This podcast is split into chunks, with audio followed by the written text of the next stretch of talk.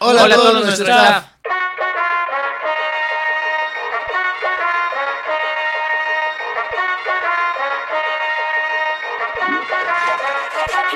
Hola a todo nuestro staff, como ya vieron en el episodio, vamos a hablar hoy de Blue Beetle. Eh, tuvimos la oportunidad de haberla visto ya hace como dos semanas, eh, pero pues hoy se estrena, entonces vamos a darle crunch a esto porque la película es muy, muy buena. Es lo primero que vamos a poderles decir. La película es buenísima. El video va sin spoilers para la gente que les preocupa eso. Posteriormente en algún otro episodio vamos a poder comentar spoilers. Eh, también vamos a hablar de... Yo quería anexarle que vamos a tener los dos puntos de vista personas que ya la lograron ver y personas que todavía no lo han visto. Entonces yo quisiera actuar como parte del público para hacerle ciertas preguntas y viceversa. También vamos a tocar el tema sobre la huelga de actores que también afectó un poco a nuestra experiencia al ver esta película, este, porque tuvimos oportunidad de verla en unas circunstancias especiales, pero eh, vamos a poder tocar el tema precisamente de la huelga de guionistas y de actores. También estamos hablando un poco más del anime. Si les gusta toda esta información, anime, películas, por favor, quédense a ver esto. Y bueno, síganos, se pueden suscribir, activar la campanita y darle like, comentar de una vez. Comenzamos.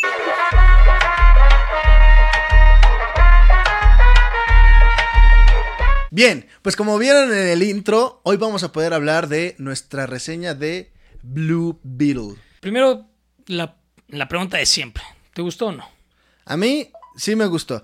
Aclarar que no vamos a decir spoilers. Bueno, yo no planeo decir spoilers para que Haciel no se vea afectado y entonces tampoco ninguno de ustedes, este, queridos escuchas, se vean afectados. Pero sí, a mí sí me gustó mucho la película, la disfruté, este, me pareció muy entretenida. A diferencia de David, yo digo que sí va a haber spoilers en este episodio, pero les vamos a avisar cuando vaya a ver. ¿Y él? A diferencia de Jonathan, sí va a ser golpeado. no, pues yo no puedo hablar de eso, o sea, en todo caso... Mm, ¿Te molestaría que haya spoilers? Obviamente. Vale, gorro. ¿Ya se estrenó? No, hasta el 17. Ahí está. Porque no es como, me lo cuentas ahorita y voy, corro y la veo. No, no, no, no, no. Pues aquí nos Cuando ustedes lo vean, ya estará normal. Entonces, si no la vieron, es independiente. es su culpa. Eh, este episodio, como lo están viendo, se estrena el día del estreno de la película de Blue Beetle. Entonces, pues, eh, sí, sí, Todo sale bien. sí va a haber spoilers.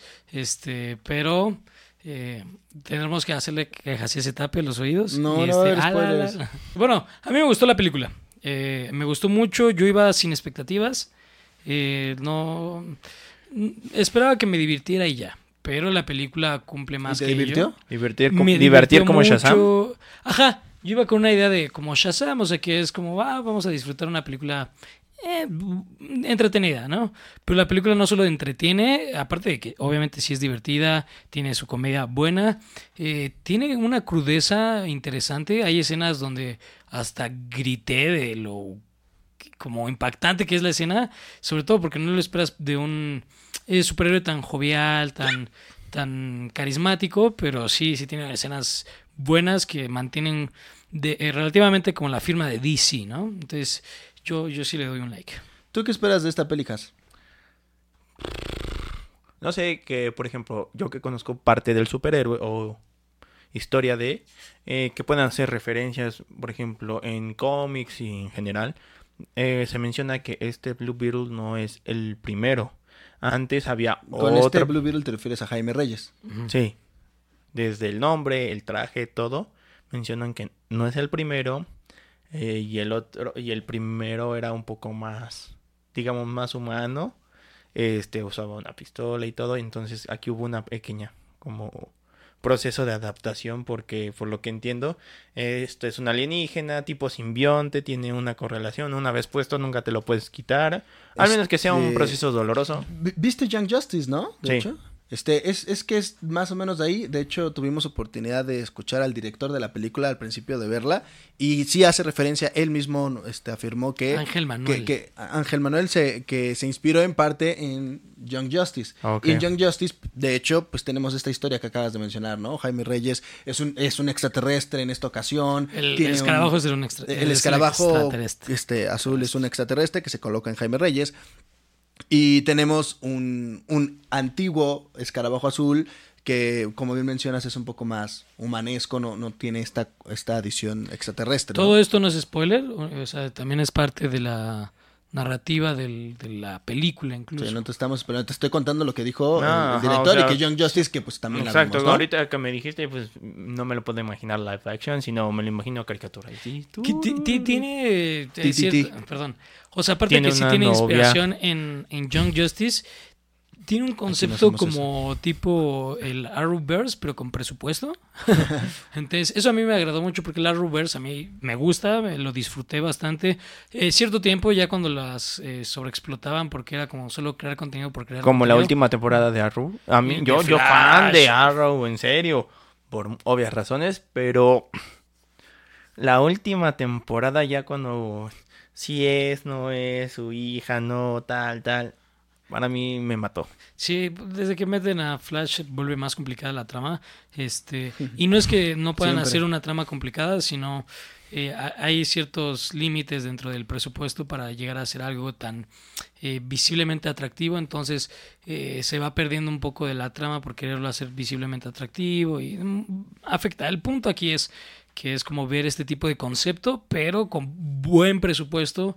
Eh, algo a mí que me... Bueno, perdón, me, estoy, me, me estaba yendo ya por otra vertiente. Entonces, tú lo que esperas es ver esta relación de eh, parecido entre los cómics serie de eh, este Blue Beetle por Ja- Jaime Reyes con el Blue Beetle original. Muy Ok. bien.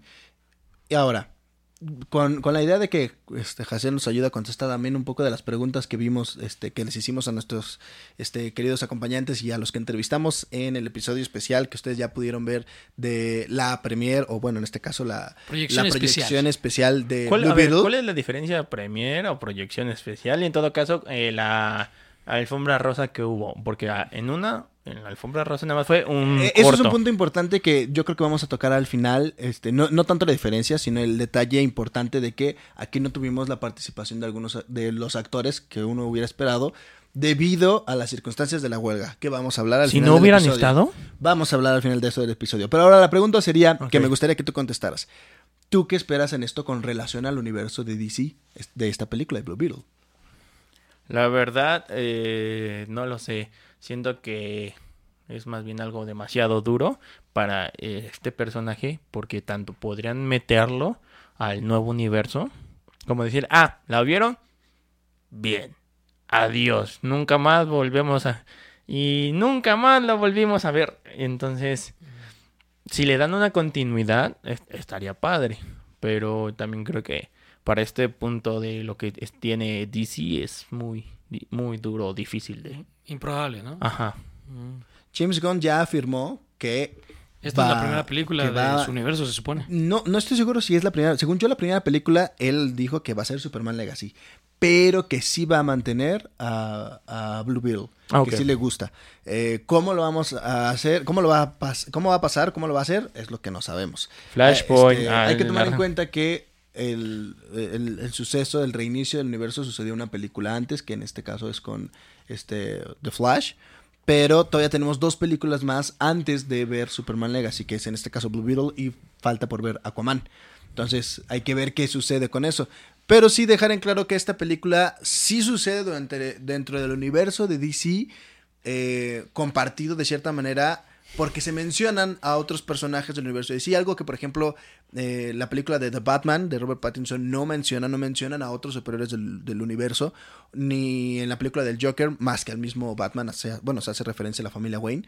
Pero estas dos películas que quedan claro que son Elseworlds, no se mencionan jamás otros personajes, cosa que en esta película sí.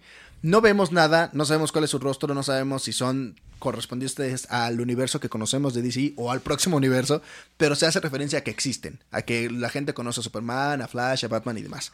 Pero Ahorita que lo dices, perdona, este... El Batman de Robert Pattinson no es del mismo universo del Joker.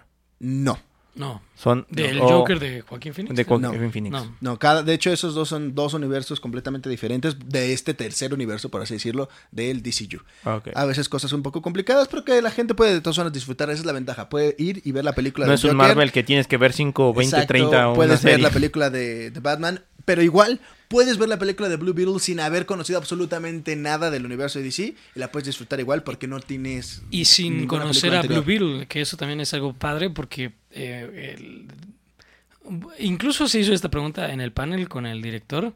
Hacen la pregunta de que si cree que eh, no que, sea distinta el recibimiento de- del público a esta película a causa de que Jaime Reyes o Blue Beetle no es tan conocido este, como otros superhéroes. A lo que la respuesta del director fue, eh, pues no sé, ustedes qué opinan, lo conocen o no. Y siendo muy sinceros, no mucha gente gritó como cuando gritaban en otras cosas que les decían. Entonces ahí podemos realmente reconocer que Blue Beetle no es un personaje tan conocido y lo bueno de esta película es que sí es una introducción totalmente clara, eh, no, no es como la película de Spider-Man que nos dieron en, Marvel, que ya es como, ah, ok, ya todo el mundo se sabe la historia de Peter Parker, entonces ya nada es sus aventuras. O en Aquí The es, Batman, sí es igual. un, ah, bueno, igual en, en The Batman, aquí sí es una introducción al, al personaje, al superhéroe, que me gustó bastante, este, algo que me, que me encantó de, de esta historia. Una, que es rápida, o sea, también su introducción no es como que, ah, te vamos a dar demasiado desarrollo de personaje, que eso es bueno, eso es ¿Cuánto bueno. dura la peli? Uy, no Yo sé. calculo que unas dos, Dos horas, horas y media, máximo. ¿no? ¿no? tal vez hasta menos, ¿no? No, yo sí la sentí larga, pero no, no larga de cansado, sino creo que sí se dan bastante tiempo para cada cosa. Pero justo es lo que iba a decir. El desarrollo de- eh, del personaje es rápido en cuestión de... eh, es muy... No te abarca toda la Fácil. película. Eh, sí, no, no te abarca toda la película, pero es muy fácil eh, reconocer qué tipo de persona es, cómo fueron sus raíces, qué personaje. Porque sí tiene muchos momentos, ajá, eh, de- específicamente mexicanas. O sea, eh, sí es claro en la película, e incluso el director lo menciona, que sí es eh, de ascendencia mexicana. Sí. Entonces. Aunque eh, la película no se desarrolla en México, se desarrolla en una... En ninguna parte de México, ¿no? Se desarrolla en una ciudad ficticia del universo DC como todas las películas, ¿ok? Eso sí, es muy importante. Y ahí va otro punto muy importante. El, el mundo hispanohablante, específicamente el mundo mexicano, la cultura mexicana, es muy bien expuesta en esta película. Eso me encantó. Quiero eh, aclarar mi, mi punto de vista o mi comentario eh, es, hay... Hay mucho, mucha exageración dentro de la película de, de cómo es eh, el mexicano, pero no lo tomo yo como una falta de respeto, al contrario, creo que está también planteado que es una exageración para que sea cómico para los mexicanos, o sea, específicamente, o para la gente que conoce nuestra cultura, básicamente, porque no es una falta de respeto, es literalmente, es como, sí, sí conozco tu cultura y te voy a dar lo que tu cultura ¿Una es sátira? para que te dé risa, es como una sátira, básicamente. Yo ni siquiera considero una sátira, realmente lo considera más bien un homenaje bien hecho por parte del director, que también eh, es este puertorriqueño, si no Es mal recuerdo. Wow. Este a, a la cultura mexicana, la verdad lo hace, lo hace muy bien. No, no siento exagerado, ¿no? O sea, hay, hay películas que tú ves y dices, ay, México no siempre es así, ¿no? O sea, De que, pero- por ejemplo, te imaginas sombrero y cactus, ¿no? cosas así, ¿no? Nopal. En este caso no. Ah, me pasó con una amiga que me No, decía... es que sí hay aquí esa referencia. También, también no sombrero, están esas, pero sí nopal. También, también están esas referencias y no significa que sean malas, pero la forma en la que las llevan a cabo es, es lo que hace que se sienta bien. A- aparte porque no representa solamente a México completo, sino también se enfoca bastante en los norteños a causa de que vienen del, del norte este, estos mexicanos a Estados Unidos. No, de hecho, uno de sí. los personajes afirma que es Sonora, si no mal recuerdo. o Uh, Sinaloa. wow. Ajá. eh, Sinaloa, si no me equivoco. Este, Esperemos llegar hasta allá también. Sí, este, sí, sí, sí, sería increíble. Pero lo que a mí me gustó es que no hay momento o que no digas, no manches, cacho esa referencia o, ah, sí conozco una persona que se expresa así o sí nos expresamos así. Obviamente, eh, tal vez hay gente que se ex- expresa menos eh, de ese estilo, por ejemplo, en las groserías. Marcaban luego en, en momentos eh, como las groserías que usamos los mexicanos, este, y a veces era como, bueno, yo personalmente es como, tal vez no uso tantos esas groserías, pero sé que, o conozco gente que sí usa mucho esas groserías, ¿no? Entonces, sí, sí tiene bastantes cosas que al mexicano le va a encantar. Creo que el target específico de esta película es para el, para el mexicano. Si eres mexicano, que es la mayoría de nuestro público, la vas a disfrutar. O sea, sí, sí o sí la disfrutas. ¿no? Bueno, quiero creer que no habrá mexicano que no la pueda disfrutar. Ok, me, me, me emocioné. Qué desgracia que no puedo decir, bueno, ahorita nos vemos. no la puedes ir a ver en este momento, pero en cuanto salga, obviamente no hay que perdérsela. Un punto importante que ahí viene mi pregunta es, ¿qué parte no te gustó? Porque ahí mi respuesta va directamente relacionada con el hecho de que al verla en esta este, proyección previa está en inglés. Entonces vemos el trabajo original. Y obviamente hablan muchas partes en español. Tenemos actorazos que hablan en español como Demian Alcázar.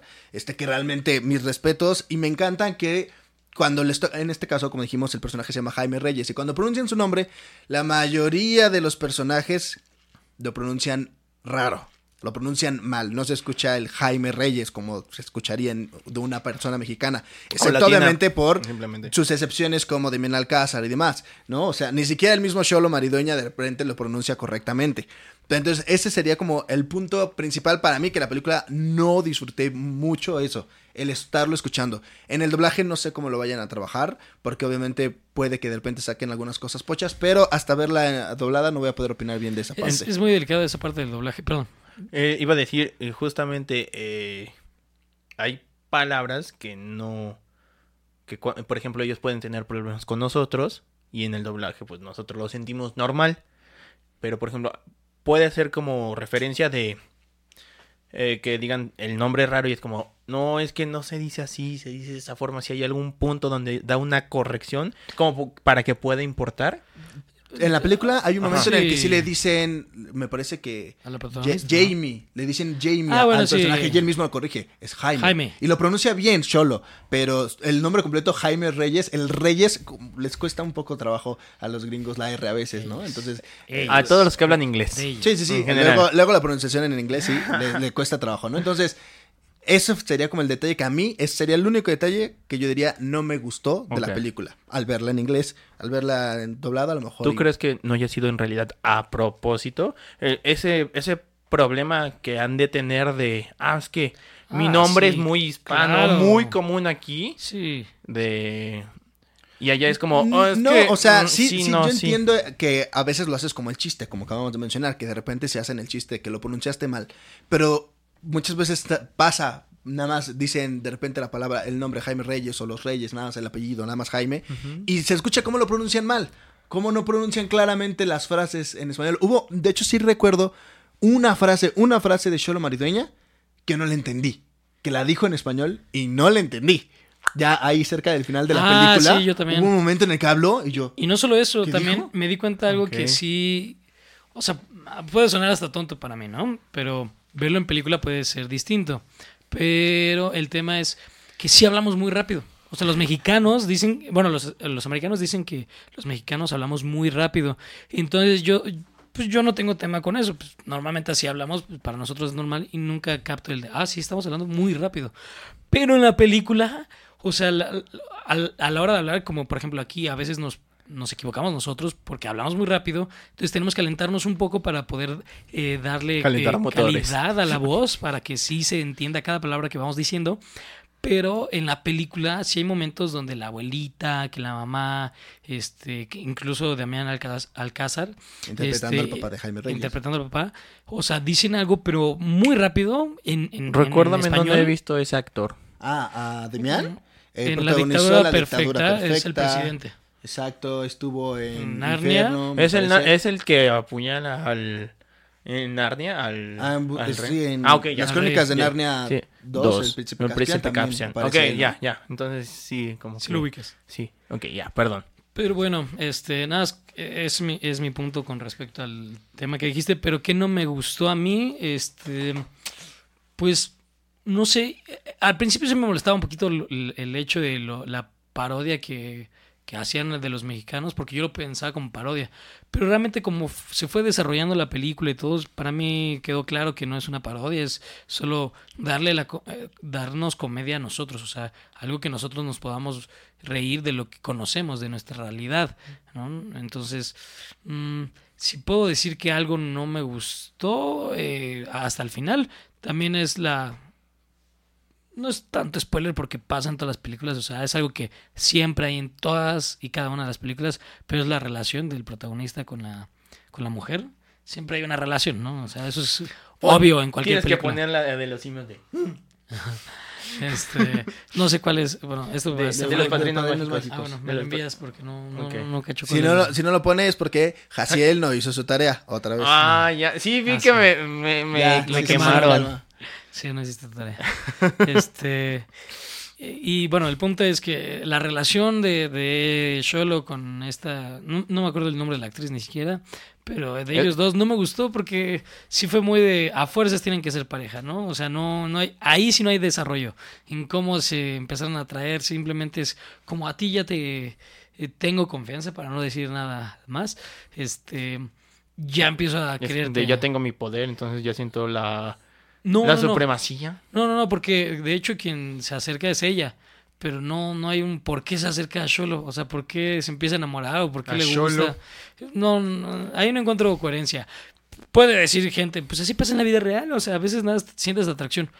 Sí, sí, eso Pero sí. no nos ha pasado, así que no tenemos referencia. este, siendo muy sinceros, o, o- o me pueden aquí criticar, pero la actriz es muy bonita y Sholon eh, es atractivo a su manera, pero no es como que a una chica de su posición también. O sea, hay, hay muchas cosas que involucran este tema, pero que le atraiga así eh, Sholon Maradueña así de la nada, ¿no? Entonces es como, no, no, eh, no hubo un desarrollo que digas, no, es que vi a un hombre valiente y que, eh, no. Incluso Sholo, su personaje, Jaime, se va desarrollando durante la trama, no es como que algo sea tan llamativo para que digas, ah, sí me enamoré de, de Jaime. No, no, no. Yo, yo pienso eso. Eso fue lo que no te gustó y está bien. Obviamente tú no puedes responder esta pregunta porque no la has tenido oportunidad de ver, pero me gustaría que ahorita tomaras la posición de mucha gente que probablemente nos esté viendo, como se está estrenando apenas este video cuando la película está en cines, tal vez tú no la has visto.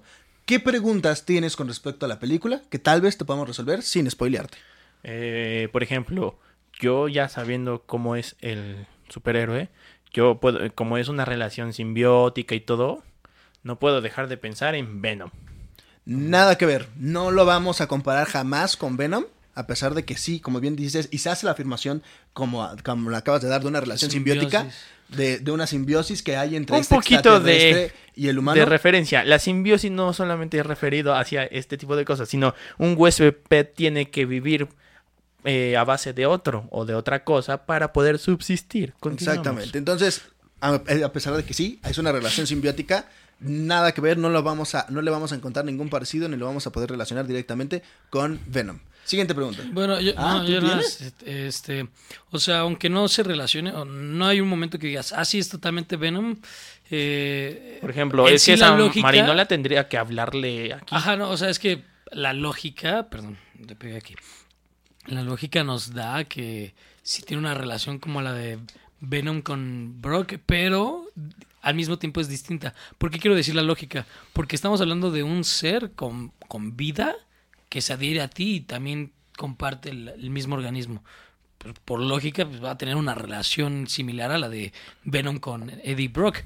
Pero la forma en que se expresa Venom no es la misma forma en la que se expresa el este Kallida, que es el nombre del escarabajo. El escarabajo. Y ajá. tienen una personalidad muy distinta, este, pero vamos a ver cosas similares como cuando Eddie le dice a, a Venom, punto, no, Eh, eh, necesito que hagas esto y lo hace Venom por él. Este, aquí también lo mismo, Cadilla, eh, Callida, Sí, pero, pero, es porque o sea, por lógica tienes que seguir protegiendo a Yo, tu yo le veo al- más parecido a la forma de relacionarse con de Jaime. Reyes y Callida, Callida ¿Con que Carnage? Iron Man con, Jarvis. yo también. Así, Ah, sí. que le dices, hazme esto por favor y te hace más que la relación como eh, incluso conflictuante que hay entre Es algo más fluido, es como Venom y- comparto tus ideales. Exacto, como un poco más servicial. Ajá, Ok. es que es- aquí sí es una IA que, que no, para nosotros. es como pero- una IA extraterrestre, ¿no? Ajá, una a. Venom con Justamente le había mencionado a John antes de, de todo esto, de que la fueran a ver, es como de... Lo llevé al trabajo, fue como de... Este Blue Beetle le parte el hocico a Iron Man. Iron Man. ¿Le Y ganaría? me dice, ay, por favor, sí. Claro que sí. Sí, claro que Sí, sí. sí, Es que estamos hablando de que eh, Iron Man, es- bueno, Tony es el que crea a las inteligencias. Esta es una inteligencia naturalmente, no, no la crean. Eh, eh, bueno, es que no quiero sonar raro, eh, pero es, o sea, es un ser también, ¿no? No, Ok. Es como otra persona, pero su tipo de, pero de- de- entendemos. sí, Sí, su ok, tipo va. de ser ya es un- una persona. Entonces, por, por lógica, eh, ah, bueno, aquí algo muy padre, perdón, ¿no? y no es spoiler porque es algo del personaje como tal. O sea, la ventaja del, del Blue Beetle es que es como un tipo de anillo de linterna verde. Lo Mientras tú lo creas, tú lo Pienses. pienses, lo imagines, lo puedo hacer. De- puede llegar Pregunta. a tener límites, obviamente, Ajá, pero es este, más por ejemplo, que yo Tony. tenía la referencia que es lo que tú quieras, siempre y cuando esté como pegado a ti. La- para mí la referencia es como el bueno, en el videojuego. Yo quiero un mazo grande, hacer mazo grande. cual. Pero no, no es como eh, el, el anillo que yo digo. Exacto. Voy a hacer un tren. Pero, de- pero si te das cuenta, eh, incluso con el anillo en el tren, como que sigue recibiendo la luz del anillo, ¿no? Sí, pero, por ejemplo, no, sí, como bien afirmas, y, e igual otra vez por parte del director tuvimos esa afirmación, él también se inspiró, inspiró en el videojuego de Injustice. O sea, él El estuvo di- ahí. No, el director también, sí, en la... El director estuvo en el evento que en, la- en el evento que Ah, fuimos. ok. Y le hicieron, y dijo, se, as- hola. se hizo la referencia ok. sí, a que eh, Injustice 2 también fue parte de su inspiración. Y él afirma que dentro de la película hay un combo sacado del videojuego. Entonces, si te gusta el videojuego de Injustice 2, vas a poder encontrar en la película esta referencia. Pero, respondiendo a tu pregunta directamente, sí.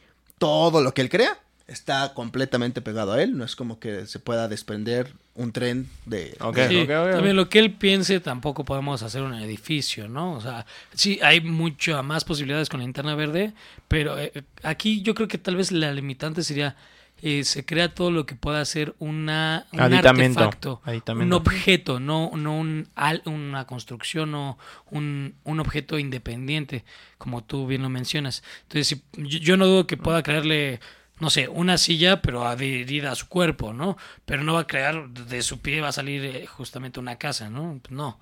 Este, hay que también tener un poquito lógica en ese aspecto. Entonces, eso es lo chido del personaje.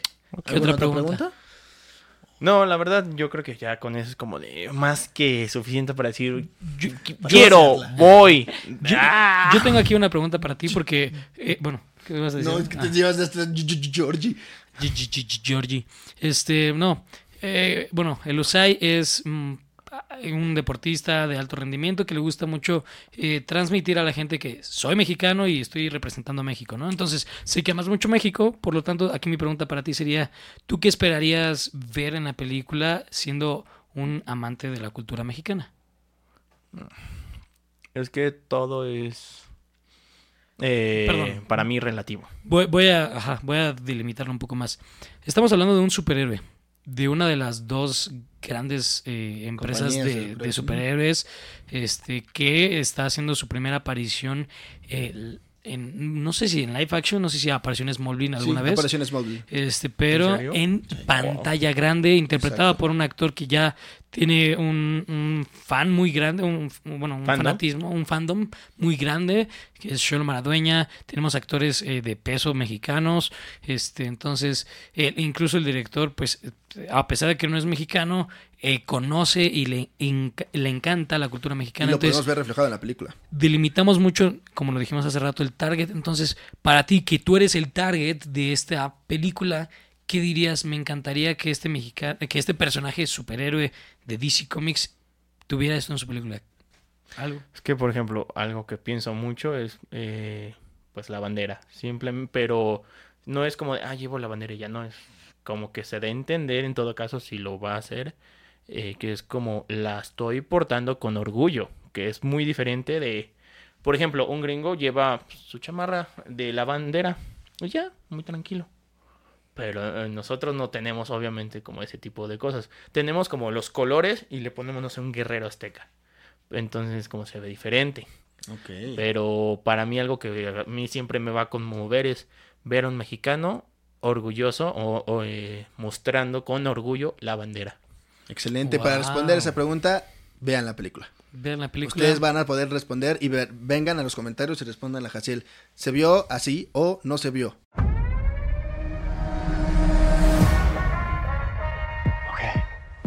Want to fly. Ah, let's do this. Yeah!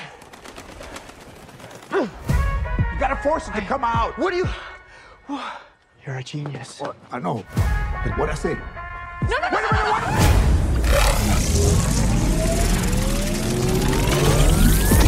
Vayan a ver en, en cines. eh, recomendamos nosotros personalmente a Cinépolis porque de hecho fue con Cinépolis con quien fuimos a verla y la película está hecha para verse en IMAX porque no hay mejor formato. Cinépolis, para- si gustas, patrocínanos. No hay Hemos comentado varias veces, ya no es la primera vez que vamos a algo por parte de Cinépolis y no será la última. Y nos encanta Cinépolis, la Nos verdad. regalaron estas playeras por decir... ah, no, cierto. No, pero sí nos regalaron las playeras por ir a ver Blue Beetle. Sí, eh, bueno, dentro de la experiencia, eh, en un reel lo subimos en nuestras redes sociales y también en, en un short ahí en, en YouTube. Pero eh, la experiencia por parte de Cinepolis y Warner fue increíble. La, eh, la vez que fuimos a ver The Flash también fue muy buena, pero creo que esta la superó eh, en, otros, en otras áreas, ¿no? En varias Por- áreas, eso quiero suponer. Tiene eh, de- stands para tomarse fotografías, que también lo tuvimos en, en The Flash, Bueno, en The Flash. pero eran menos las de The Flash que ahora en, en Blue Beetle. Tenía una experiencia en The Flash, fue la cámara 360. Aquí tenemos una experiencia donde podías hacer como un, graffiti este, muy interesante.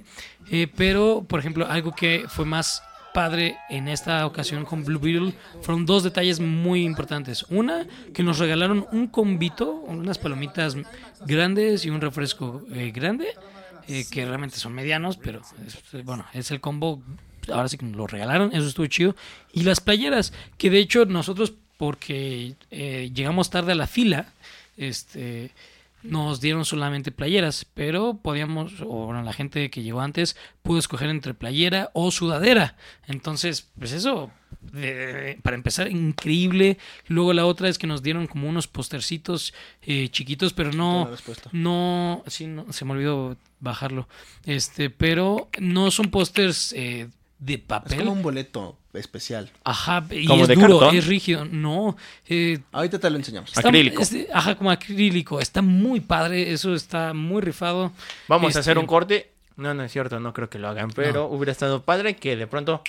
¡Tada! Y bueno, pues obviamente el hecho de que nos hayan llevado al director, que no pudimos tener a los actores y eso es lo que vamos a hablar ahorita, pero toda la experiencia que nos brindó Warner junto con Cinepolis, increíble. Entonces, por eso, sin, sin, sin pena, reconocemos a eh, Cinepolis y Warner como rifadísimos para los eventos, eh, fan events, premiers y Proyecciones proyecciones especiales. Excelente. Pero bien, como dijimos, no pu- pudimos tener la presencia. No sabemos si estaba planeado o no, porque recordemos que esto ya tiene un rato y muchas veces estos eventos se preparan con mucha antelación. En esta ocasión no hubo participación de absolutamente ninguno de los actores de la película. Ni siquiera de, por ejemplo, un, Demian Alcázar, que es mexicano, eh, y obviamente a quien se esperaba, a Xolo Maridueña. Y esto fue debido a Justamente vamos a hablar de las dos huelgas actuales, la de escritores y la de actores. En estas huelgas el- se inicia primero con los escritores. ¿Cuál es la cuestión? Que, que la mayoría ya lo sabe, pero lo vamos a exponer aquí claramente para la gente que no lo sepa. Eh, cuando se inician los sindicatos, tanto para escritores como para los eh, actores, se les dan en su contrato regalías por cada proyecto que ellos realicen. ¿Qué son las regalías? Cada que alguien transmita o proyecte su película, o su material, eh, ¿no? bueno, Puede, su porque puede ser material. series, puede ser en general. Puede ser un comercial, este, cualquier Escritores, tipo de todo lo que hayan material. hecho. eh, se les va a dar un porcentaje de las ganancias que se reciban por parte de esta proyección. Entonces, eh, esto se tenía mucho, eh, sobre todo hace como mínimo cinco años para atrás y en adelante diría, pero es todavía más para atrás, porque eh, pues estaba todavía al 100 la televisión, este, incluso la radio. Los lugares para eh, VHS, bueno, para comprar, sí, comprar rentar. eh, películas Blockbuster. DVD, VHS incluso, o sea, en general se consumía más el contenido de esa manera, pero pues cambió bastante en pandemia cuando el streaming se potencializó y pues los contratos ahora con las productoras como por ejemplo Disney eh, eh, vamos a poner otra, ¿no? Netflix eh, que, que compre eh, la propiedad de las películas de Star Trek, vamos a decir, ¿no? Dando un ejemplo. Entonces, Netflix es como, te voy a pagar a ti, productora, un porcentaje para tener los derechos de transmitirla. Pero mi contrato es directamente contigo. Tu productora te deslindas del contrato que tienes con tus actores, tus escritores, etc. Porque ya no es por cada vez que se reproduzca la película, simplemente es por tener los derechos para tenerla ahí cada que la vea la gente, pues Por cierto no, no se cobra. Exactamente. Entonces, eh, ha bajado exageradamente las ganancias que tienen estos escritores y pues también eh, Posteriormente, los, los auto- eh, los el- actores, los ¿no? actores. Que también hay otro tema que surgió posterior, eh, ahorita también lo vamos a, tomar, pero este es el primer tema por lo que se empezó a, hacer la huelga. Yo ya no estoy ganando lo mismo, porque suponiendo, vamos a dar un ejemplo muy claro, porque la gente que, con la que he hablado me han dicho así como, bueno, pero pues ya les pagaron miles, millones de pesos por el, pues el trabajo, por la película, yo ya te pagué tu trabajo, ¿por qué deberías de seguir ganando más? Bueno, porque no es lo mismo yo que te construí tu casa, suponiendo, ¿no? Un arquitecto, te construí tu casa y tú ya lo ocupas, pero cada que lo ocupes o cada que eh, la rentes a otra persona, tengo que ganar un porcentaje, no, porque tu material ya quedó hecho y no tiene tu cara, no tiene tu nombre. En cambio aquí es tú no tendrías esto si no salió de mi creatividad, si no sale de lo que yo tengo como talento, si no es mi cara, si no es mi voz, eh, todo esto repercute en el, pues es- sigue siendo mi trabajo, ¿no? Se reproduce varias veces. Este, una casa solo es una. La película se sigue, se sigue, se sigue y se, se- se reproduce por Ah, Ahora muchos difiero con lugares. tu ejemplo, porque Ajá. yo también podría decir, entonces sí, es Como justificable, es justificable que por cada vez que utilizas la casa que yo te construí, me estés pagando una No, parte. porque tú no crea, tú no inventaste una casa, me da a entender. No, pero a lo mejor yo sí hice, ah, vámonos con otra arte, con una pintura. Las pinturas se venden y tú te la quedas, pero esa pintura sale de mí. Y cada vez que alguien la vea, yo la quiero, yo quiero que me pagues. Pero- Ejemplo, cuando los ponen en museo, ahí sí es como muchos. eh, ejemplo, absurdamente que eh, Da Vinci estuviera todavía vivo y pues cientos de miles de personas Pero van a yo ver la creo que Mona la Lisa. diferencia principalmente está en la Esto- forma del contrato. Esto es lo chido, ¿eh? La forma del contrato. Porque si tú, tú decides vender tu propiedad, que hoy se hicieron famosos los N- NFTs, me parece que se llama, el, el- es el término, que es Mm. para con- compras la propiedad electrónica nada más de una foto, por ejemplo, una foto en internet. Ya cualquier persona que la imprima en cualquier lado, sí te tiene que pagar a ti porque tú eres el dueño de esta propiedad que era completamente de internet. Es cierto. A menos de que te la apliquen y alguien Le la, cambie la algo. dueña original o dueño original la reproduzca, ¿no? Pero espérame. Pero entonces, si yo decido rentarte a ti, museo, mi pintura, y cada vez que la quieras exponer, me la tienes que volver a rentar y me la tienes que volver a rentar, ahí es, eso es, sería un símil de lo que sucede con los actores y los escritores. Cada vez que usas el trabajo que yo hice, tienes y tienes y tienes y tienes. Obviamente, si yo decido vender completamente mi pintura, ah, otro gallo canta, porque entonces ahora sí es tuya. Yo no puedo decidir, decir, no sabes qué, quiero que me sigas dando dinero. Perdóname, tú Ah, vendiste justamente vi eso, pero eso es más bien como con contrato de con lo del juego del calamar, el creador. Dicen, oye, entonces tú eres ya riquísimo, ¿no? Esa cosa ya dio cientos de miles de miles de dólares. Y dice, no. La verdad, apenas si puso eh, comida en la mesa. ¿Por qué? Porque tuve que vender toda la propiedad intelectual de todo esto para que la, eh, pudiera tener algo. Precisamente. Entonces, ahí sí es como, lo tuve que hacer por desesperación. Y ya, o sea, ellos ya pueden hacer, deshacer, ponerla, no ponerla, hacer otra temporada sin considerarlo. Pero en este caso es muy diferente. Que Sí. es como, yo te estoy pagando para que me des información, pero esta información va a estar progresando. Entonces, cada vez que progrese, te tengo que estar dando. Ahí está el punto Todo de lo que se depende busca. del contrato. Ajá. Entonces, pero para hacerlo más fácil es no el contrato actual no estaba considerado para estas líneas de streaming, obviamente a las grandes empresas, digamos, es lo que le importa, le conviene, le gusta, dice y pues a los demás no les ha gustado, no les ha convenido y es como me estás Y el afectando en mi ejemplo vida". sería que hace rato yo pensé que incluso la ibas a mencionar directamente cuando hablaste de Disney. Bueno, ahorita iba a terminar un ejemplo, pero no sé. A ver, dilo tú. Y a ver Scarlett Johansson. Salió el caso con Scarlett Johansson apenas sí. hace algunos años, Ah. precisamente en pandemia, eh, que es, eh, obviamente, eh, la pandemia hace notar un poco más de estos errores que empieza a ver, ¿no? Este, sale la película de Black Widow la película eh, que es solamente de este personaje. Originalmente se iba a estrenar en cines. Por pandemia dicen, ¿sabes qué? No conviene estrenarla en cine porque entonces la gente no va a ver, vámonos directo a streaming. Pero en el contrato de Scarlett Johansson estaba dicho que parte de las ganancias de los boletos de la venta de la taquilla iba a ir directo para ella. Ya no hubo venta de taquilla. Perdió completamente ese dinero. Y entonces ella se molestó. Porque dijo, oye, en el contrato decía que me ibas a dar parte de la venta de taquilla. Pero pues no la estrenaste en taquilla. Entonces yo debo tener algo. Sí, la estrenó en taquilla, pero duró muchísimo menos de lo que. Y fue una estaba. disputa legal a la que... que Creo que, así Disney la ganó por eso, poniéndolo nada más un rato y fue como... Exacto, Toma. ahí está, ahí está tu porcentaje de taquilla, ¿no? Porque sí estuvo.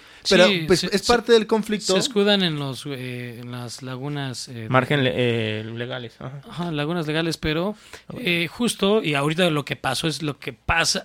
Esto es una baba de lo que realmente está pasando allá afuera. Obviamente hay muchos eh, términos eh, más grandes, no solo es este punto. Este, y algo que para mí es como lo importante es que la empresa se, bueno, o sea, la, productora se deslinda con comentarios como los que acabamos de dar, ¿no? Tú, tú hiciste un trabajo y pues, pues no, o sea, ya quedó ahí, o sea, ya es mío. Y eh, yo, yo deduzco, esto estoy hablando desde mi ignorancia. Pero, ¿por qué los actores eh, quisieran que se les pague cada que se reproduzcan? Porque, pues, en sí la actuación viene desde el aspecto del teatro. Y, pues, a un actor sí se le, de teatro sí se le paga cada que es la presentación. Igual y de ahí puede venir este, este Inicio de término, convenio. Pero, pues, obviamente vienen actualizaciones y actualizaciones. Y yo creo que no está mal. No tanto no hacer la, eh, eh, hacer la huelga, sino, Sino que no está se mal. el- hicieran el- cada cierto tiempo actualizaciones el- a los ajá, contratos. actualizar el contrato, ok, ya es, es un distinto formato al que estamos procediendo, entonces, ¿cómo se va a llevar nuestra relación? Yo actor, yo escritor, contigo productora, y eh, en y contigo cadena streaming. Sí, También. eh, eso es muy importante. Aquí el stream se va a volver la nueva cabeza, ya va a ser la nueva eh, productora, o sea, Que ya no también nos- por ambicioso yo siento que está retrocediendo. ¿Por qué iniciamos con los streaming? No queríamos comerciales, no queríamos, queríamos ver algo de corrido.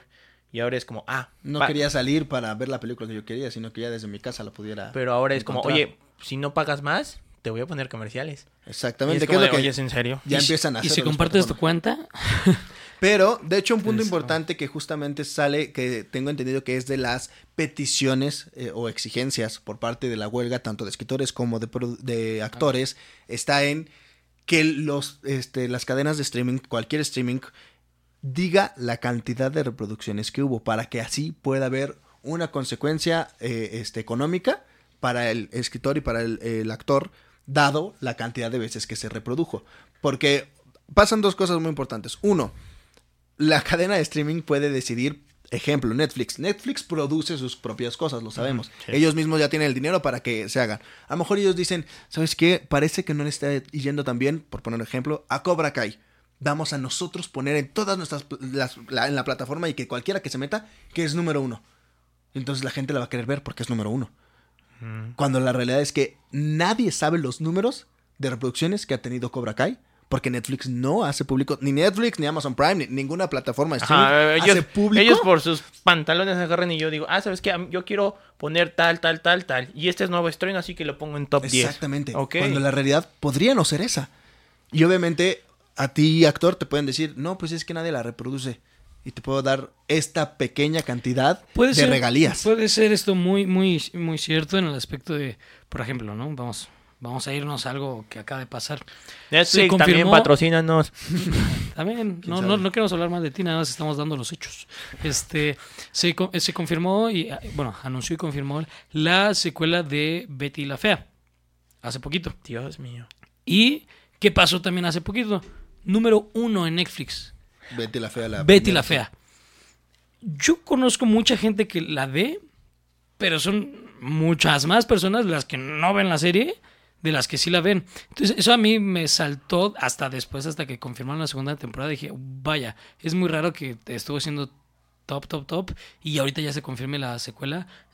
Ojo, no creo que una productora se base en hacer la secuela a partir de estos datos de Netflix, sino es un proceso complejo realmente poder Más confirmar bien una por secuela. los remake que ha Negocios, tenido, todo. contrataciones, sí, y tiene muchos remakes y han salido La fea no es bella. Sí, Betty no, la fea. pero, Yo soy Betty. Y Pero aparte, Betty New York. ¿por qué hasta ahora? ¿no?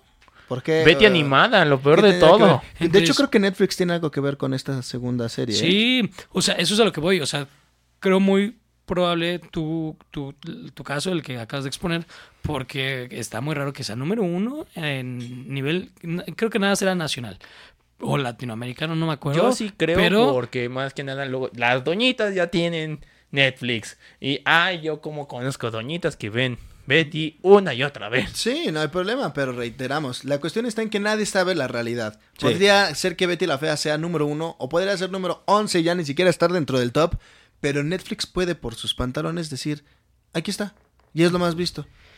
y bueno, También- eh, re- bueno, No, no, no, no, da- dale, dale. Yo nada, iba a ya centrar un poquito más el tema. De, entonces, la huelga de actores y escritores se hace por parte de un si- sindicato. En general, la gente debería de entender lo que es un sindicato, pero no lo vamos a explicar aquí. El único punto es que, como sindicato, tienes también ciertas responsabilidades con todos tus colaboradores, en este caso, como actores. Eh, si están en huelga, eh, pon tú, este, solo el, el cast, no sé, suponiendo, de Breaking Bad, de Grey's Anatomy, o sea, ya, ya es una comunidad grande. eh, lo correcto debería de estar en huelga la mayoría de los actores. Este es el caso de Sholo Maradoña, por lo cual no se presenta en la, o, o bueno, lo podemos deducir que no se presenta aquí porque no creo, honestamente no creo, que si tu película va dirigida para el público mexicano y vas a hacer una- un evento Una gira. eh, muy importante eh, de sí, bueno, una gira en la cual vas a proyectar la película y vas a llevarme al director, ¿cómo no vas a traer a los actores de la película cuando son mexicanos aquí a México, ¿no? Si me trajiste a Margot Robbie y a Ryan Gosling y a América Chávez, o sea, ¿cómo no vas a traer De hecho, muchos dicen que ellos Chávez se coló. A Sholo Maradueña a un ellos entraron en Este- safe, o sea, para sus promocionales salieron en safe, así de justamente y curiosamente termina su gira, ¡pum! Y es como de es como el, el que alcanza la última playera, eh, por pura suerte quedó. En todo caso, así pasó. Y para desgracia, creo que hubiera sido un gran, gran evento para este podcast. Que En general, para la gente en que general, disfruta de Blue Beetle y del universo DC. y o que pueda haber en general a un actor que se dé la oportunidad de incluso a interactuar los con fans los de demás. Cobra Kai, o sea, Sí, y, o a- sea, aquí eh, gran elección del cast al traer a Sean Maradueña porque no solo traes a los fans de DC, traes a toda una comunidad de fans de Cobra Kai, de Karate Kid incluso, o sea, no solo Cobra Kai, o sea, la gente que es como, bueno, eh, tal vez yo estoy criticando incluso Cobra Kai porque amo Karate Kid, pero vamos a ver en qué, qué otras cosas puede hacer este actor, ¿no? Suponiendo. Pero a lo que voy con todo esto es, eh, eso creemos nosotros firmemente que afectó a la hora de hacer este evento. Y digo afectó entre comillas porque eh, realmente el tener ahí al director fue una experiencia muy grata, muy padre, muy entretenida y bueno, pues para futuras situaciones, eh, si la gente que no sabía de lo de la huelga ahora entienden qué es lo que está pasando, también nos pueden dejar en los comentarios obviamente su opinión de lo que por qué creen que está pasando o qué otra información hay o cuál es su opinión respecto a esta situación. Al final de cuentas nosotros hablamos desde nuestra ignorancia, pero sabiendo qué está pasando realmente, ¿no? Entonces, continuamos con el programa. ah, último, y esto lo hago con un enfoque más que nada para un primo. Para los que no sepan, en todo caso, tal vez todo lo que vaya a salir este año no va a ser afectado a nivel estreno, porque ya, ya, ya se hicieron. Pero el próximo año va a estar muy duro, tanto para series como para películas. Obviamente esto significa se van a atrasar desde por un año, varios meses, todo dependiendo de cuánto tarde en aclararse este problema. Eh, sí, Lo digo por la de Deadpool, primo. Se, se- se va a repetir eh, el 2022 en cuestión del cine y televisión, así como la pandemia paró un buen de producciones, se retrasaron todas las películas que incluso son algunas películas las que se estrenaron este año, este lo mismo con la huelga de, de actores y de escritores, porque puedes tú parar de eh, actuar, pero el escritor necesita todo un lapso para poder crear toda la historia para que una vez que ya esté escrita se pase por un proceso por otro proceso y por otro proceso De Entonces, correcciones, eh, correcciones, correcciones. fácil el próximo año incluso tal vez abarque eh, un poco del 2025, este, realmente va a haber una escasez de buen contenido porque pues, no, nunca paran todas las filmaciones, eh, pero la mayoría de las importantes sí se detienen. El caso de, de, por ejemplo, los Oscars también se vio muy afectado en el 2021, si no me equivoco, porque así las nominaciones, nadie conocía esas películas, nadie. Veías la, la presentación en, en, streaming este, y no reconocías casi a nadie. Le afectó muchísimo a, por ejemplo, a Irishman, porque Martin Scorsese dijo, bueno, me voy a aventar a que se estrene en streaming. Y aún no arrancaba al cine en el streaming y le fue muy mal a The Irishman. Eh, ¿Qué otra película había comentado esa Tenet. vez? Tenet. No, Tenet. O sea, son directores de pesos. Martin Scorsese y, y Christopher- y Christopher, Christopher Nolan. Nolan. O sea, no manches que sus películas les fue muy mal. O sea, fue a, fue a causa de la pandemia. Y en También este hay que tomar en cuenta en qué plataformas fueron estrenadas. Eso influye bastante. Eh, este, de hecho, Martin la de Scorsese, la de, de Irishman, fue Netflix. Netflix. Y Tenet sí salió en cines. O sea, sí, se fue a cines primero. Ok. No era momento de estrenarlo. O sea, realmente no, no, no podemos decir que esas películas son malas. O sea, fueron en un Tuvieron mal momento. Malo. Es como, por ejemplo, Oppenheimer y Barbie. O sea, Barbie y Oppenheimer han tenido un hype increíble porque coincidió que se estrenan a la misma fecha, entonces se ayudaron mutuamente y se hizo un cúmulo de mercadotecnia para ambas para decir, vamos a ir todos a verla. Pero si las estrenas independientemente, Barbieheimer y así. no sabríamos cómo puede ir la reacción, pero ayudó al momento, es lo que queremos decir. Entonces, eh, va a afectar bastante en los Oscars del 2025, yo eh, estoy seguro, y pues ver, ir al cine, o le va a afectar a, por ejemplo, aquí en México, a Cinépolis, a Cinemex, a muchas eh, empresas que se dedican a, pues, a estrenar justo estas películas. Podemos abrir con algo que rara vez aquí hablamos. Anime. Eres tú el que dijo que iba a hablar de eso. Obviamente. Aquí ahora nos toca callar a nosotros. Siéntense, hijos. Muy bien, hasta aquí llegó el programa. no, eh, por ejemplo, un- cosas importantes. eh, ya se había mencionado en algunos stories. eh, el corto de One Piece ya se va a estrenar est- este mes, ahora ¿El sí. corto? ¿El corto o Bueno, la se estrena ahora ya la serie live action. En a- Netflix, ¿no? En Netflix. A finales de este mes se, se estrena. Estoy A emocionado. finales de agosto. Sí, es este mes. sigue siendo en este mes. este se estrenó nueva temporada de Hanma. En este caso yo les voy a dar como el speech a ver si mínimo les suena interesante. De este trata de que se supone que casi todo hombre en algún punto de su vida ha soñado o ha querido ser el hombre más fuerte de la tierra o por lo menos ser eh, interpretado por eso. De hecho, de ahí los Mister, eh, Mister Olympia, los Strong Bar, los, eh, los Ninja Warriors. Ninja Warriors. Un buen de programas, ¿no? Eh, Titán, no, ¿cómo es? Este, Titan. este, Ah. eh, no, Bueno. muchos. En este caso, eh, sí hay una persona que la consideran el hombre más fuerte de la Tierra. Y es, es Yujiro Hanma, y le dicen el ogro. Pero ahora, imagínate, el hijo tiene una, una disputa con él, con el cual la verdad, él no le importaría ser el hombre más fuerte de la Tierra, solamente le importaría ser más fuerte que su padre. Pero para su desgracia, él es considerado el más fuerte. Hasta las naciones de todo el mundo lo consideran un peligro. Pero también cómo vas probando si eres el más fuerte, peleando. Y en esta temporada se supone que dice, esta persona no debería existir. Una, un humano que peleaba con los dinosaurios en el tiempo cretácico. Es como, no hay datos, hasta te lo tratan de poner como de, esto, sí, esto es erróneo. Y es como, no, si estaba eh, peleando con un dinosaurios y te tratan de meter hasta como su punto, digamos, científico. Aquí se meten eh, practicantes de artes marciales, eh, de diferentes como de karate, judo, Como un MMA, ¿no?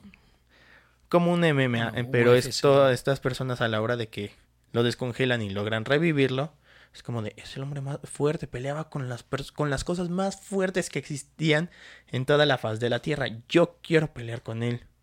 Ok, pero esta persona no entiende obviamente sobre este tipo de cosas. Él peleaba para comer. Entonces, imagínate si tú peleas con alguien que solamente peleaba para comer, ¿qué crees que va a hacer? Si comer. te gana, te va a querer comer. Entonces es como de. ¿Es en, de se- juego ahí latino. es como de, ¿es en serio?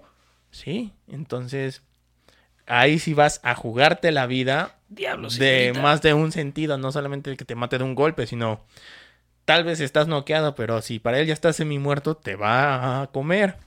Y sí, en un punto uno dice, yo, yo me ofrezco como su comida, porque él no come nada que le ofrezcan, tiene que ganárselo, así está acostumbrado. Entonces agarra y dice, voy, pero porque me puedan dejar pelear. Agarra, me lo ordenó. pelea y ya terminó muy mal herido. A este se eh, llama el arco de Pickle o Pickle. Y le arranca una pierna y se la empieza a comer. Entonces, sobre esto eh, se va a tratar esta temporada. Hay mm, muchos derivados de esta, pero con que veas lo que hay en Netflix, que hay, digamos, dos, que es nada más la de Baki, que cuenta con tres temporadas, si no me equivoco, y Baki, Baki Hanma, que cuenta ahora con dos temporadas con la actual. O sea, es, que ¿son spin-off de una serie? Sí, es, bueno, no. Son Ah, como diferentes formas de. no, es continu- todo ha sido una continuación. Nunca han repetido este todo lo que pasa. O sea, todo es de la misma historia, pero son distintas series. Etapas. No, ajá, distintas Etapas. series y distinta etapa. Porque está desde que Baki es más pequeño, cómo se entrena. Incluso. Algo como con Dragon Ball. Sí, Wow, está complejo el aspecto de cómo narran una serie. Es la forma en la que les gusta aparentemente, ¿no? Los- a veces es porque las quitan y las retoman otras productoras. Pero como siguen, eh, es como de, ah, no vamos a ignorar. No, es como, vamos a ignorarlo y mandarlo todo al. No, es como de, esto hubo. Te pueden hacer pequeños referencias, pero no necesitan ser a veces tan. No reinician universos. Sí, James Wan. pero sí, bueno. tú, cabello blanco, que solo te encanta meter a tu esposa y a tu hermano en las películas, series. Sí, déjalo de hacer. Target the family. Sorry, my mom. Jaime. You are our superhero, cabrón. Y'all take shots, y'all aim up. Whoa! You're the Blue Beetle. I could use that arsenal right about now. Thought you'd never ask. Hell yeah. They've been trying to stop the way, but the way don't stop.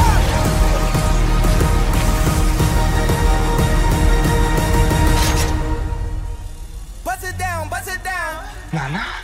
I advise we back away. Town, I was down, but they see I'm up now.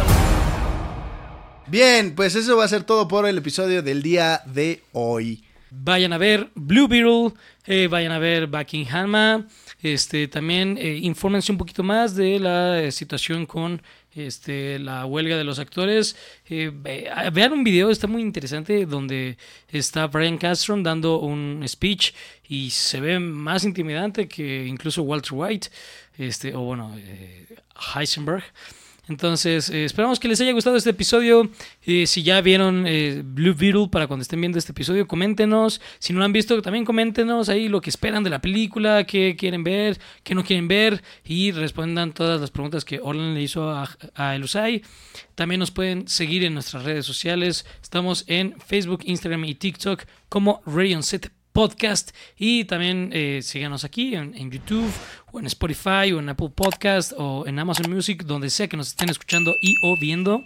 Eh, y se pueden suscribir y activar campanita también. Denle like al video.